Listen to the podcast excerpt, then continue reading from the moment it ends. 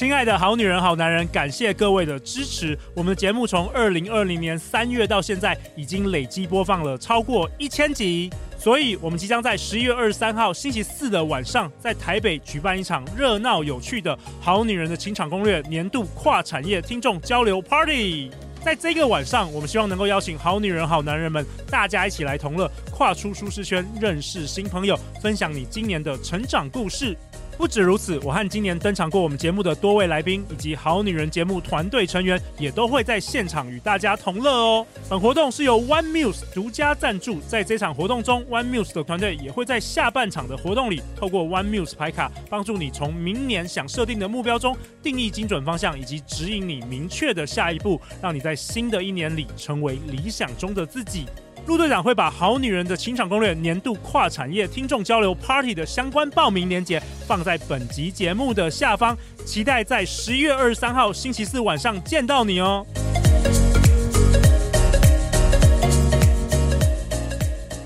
大家好，欢迎来到《好女人的情场攻略》，每天十分钟，找到你的他。嗯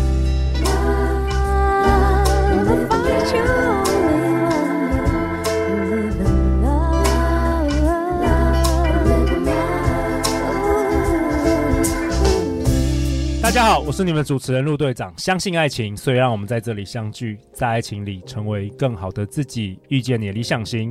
今天陆队长邀请到的是我的好朋友多米 Do My Web，他经营 Do My Web 这个脸书粉砖。动不动就是两百到三百次以上的这个脸书的网友的分享，他常常分享关于时事、关于行销、关于写作的各种主题。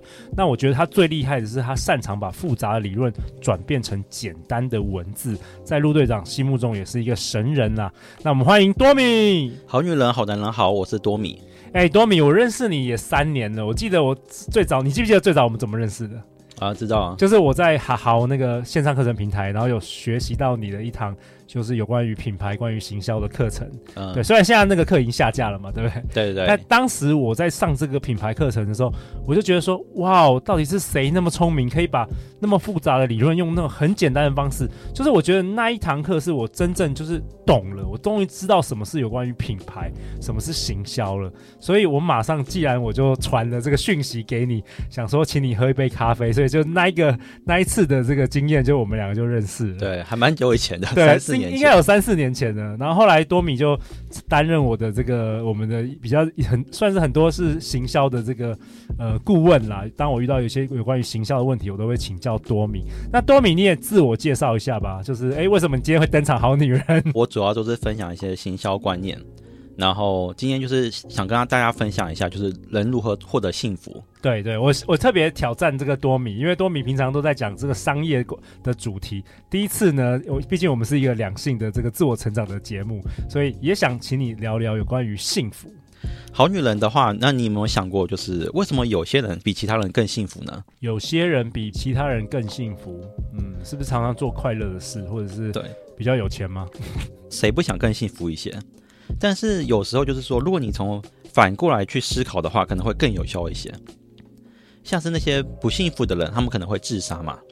那那些却就是选择自杀人，他们是是怎么想的？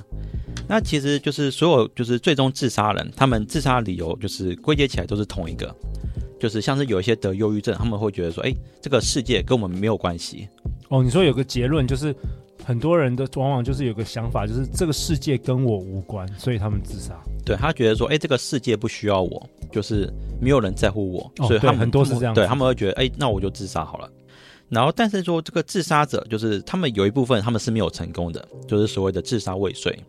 然后有人去访问这些自杀未遂者，然后他们从中发现一个规律，就是选择高空跳下，就是跳楼、跳桥，然后。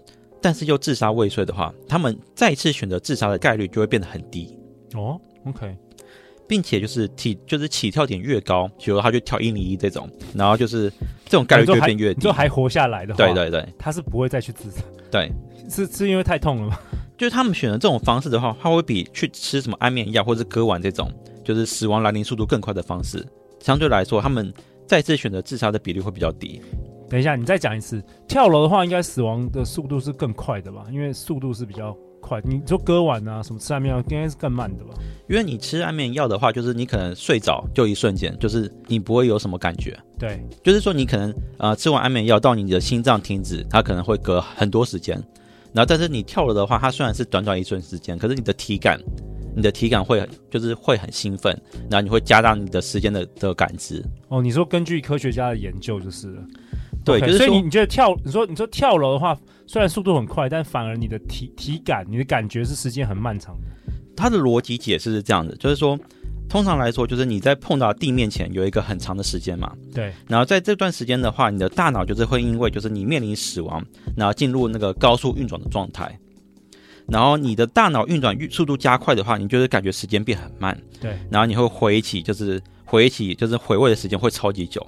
就你可以想起的东西会超级多，你会有说人生的跑马灯，对对，就不是有些人会说什么我看到人生跑马灯，对对，就让你过去的事情一直一幕一幕出来，对对对，就是所以在这个漫长的过程中，就是飞速落向死亡的自杀者，就是会突然发现自己跟这个世界，因为他透过回想嘛，他发现说，哎，我们突然有一个很多的那种关联，就是跟这个世界它是有，哎，原来我以前没注意到，我竟然跟他有关联这样子，哦，OK，对，可是这时候后悔就来不及了，因为你就掉下去了，对。可是，如果有人就是经历这么一遭，但是还活下来了，而且这个人就即使是变成残疾状态，就是说你相比于他正常状态的话，他的生活质量是断崖式的下降嘛？对。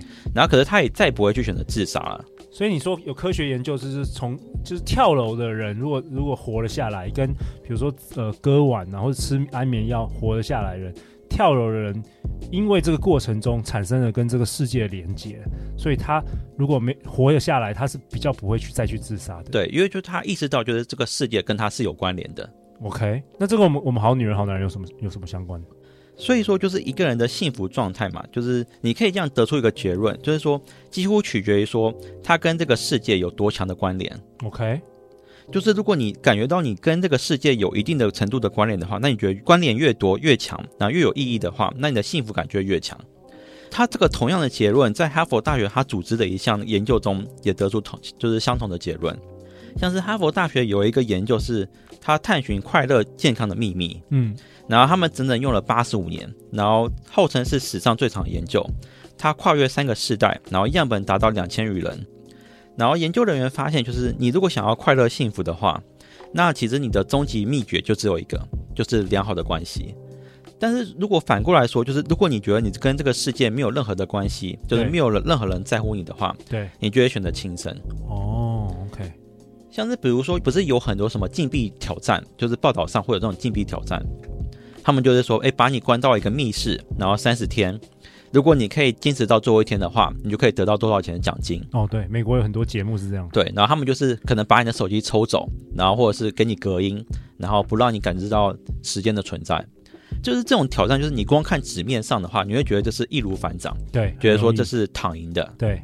但是实际上就是在被叫停之前，就是几乎没有就是挑战成功的案例。哦。然后再比如说，就是美国加州会有一个叫做。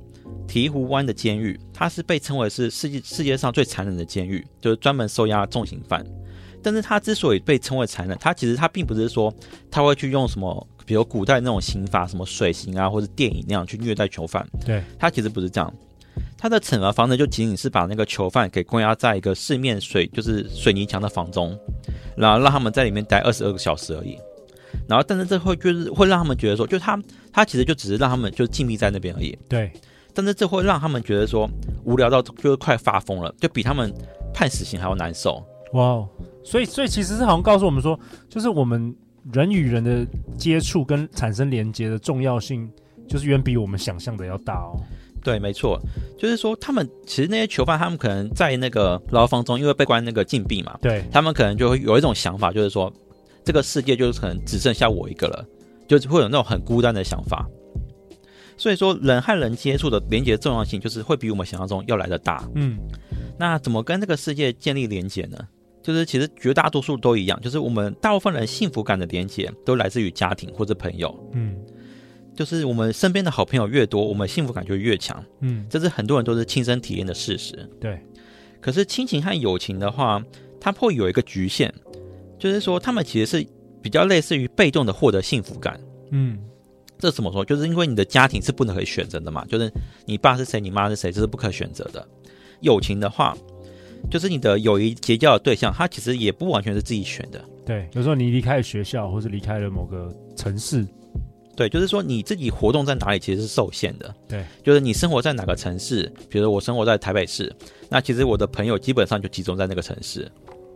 那有没有什么办法，就是你要主动去建造幸福感呢？哦，主动创造幸福感的方法，对，就是只是说实话的也有，就是说写作其实就是一种可以极大的，然后又主动的创造幸福幸福感的方式。哦，这是你下的结论吗？嗯，没错。怎么说？就是因为我们在任何的现实困境当中，我们就可以通过文字去创造一个自己的世界，就好像是有分身术一样，就是说。你在个人的脸书或是 IG 这种个人的社群页面发文的话，然后你一觉醒来的话，你就可能会收到一些意想不到的连接和正反馈哦。比如说像你，你每次发文都有好几百人这个分享，然后下面有好几千则留言，然后你你会发现有跟你同样价值观或想法的人跟你产生了连接，就好像你跟世界产生了更多连接，是这样吗？对啊，因为它就是你的内容，它其实是自带筛选的功能的，没错，就是它可以确保说，就是连接来的就是同样价值观同频的人，嗯，就比如说像是。就是陆队长，就是你做 podcast 嘛，对不对？就是会抽听你观众那些好女人，他们也是通常都有同样的相同的价值观。对，没错。嗯，然后就是说，比如说，也是在你，比如说你在做节目的过程中，你也会认识到很多人。对，对。那其实就是相当于说，就比如说你在输出内容的时候，或是你，就是你会确保，就是你会发现说，哎，你你你在跟这个世界产生了连接。哦，所以进而获取更多的幸福感。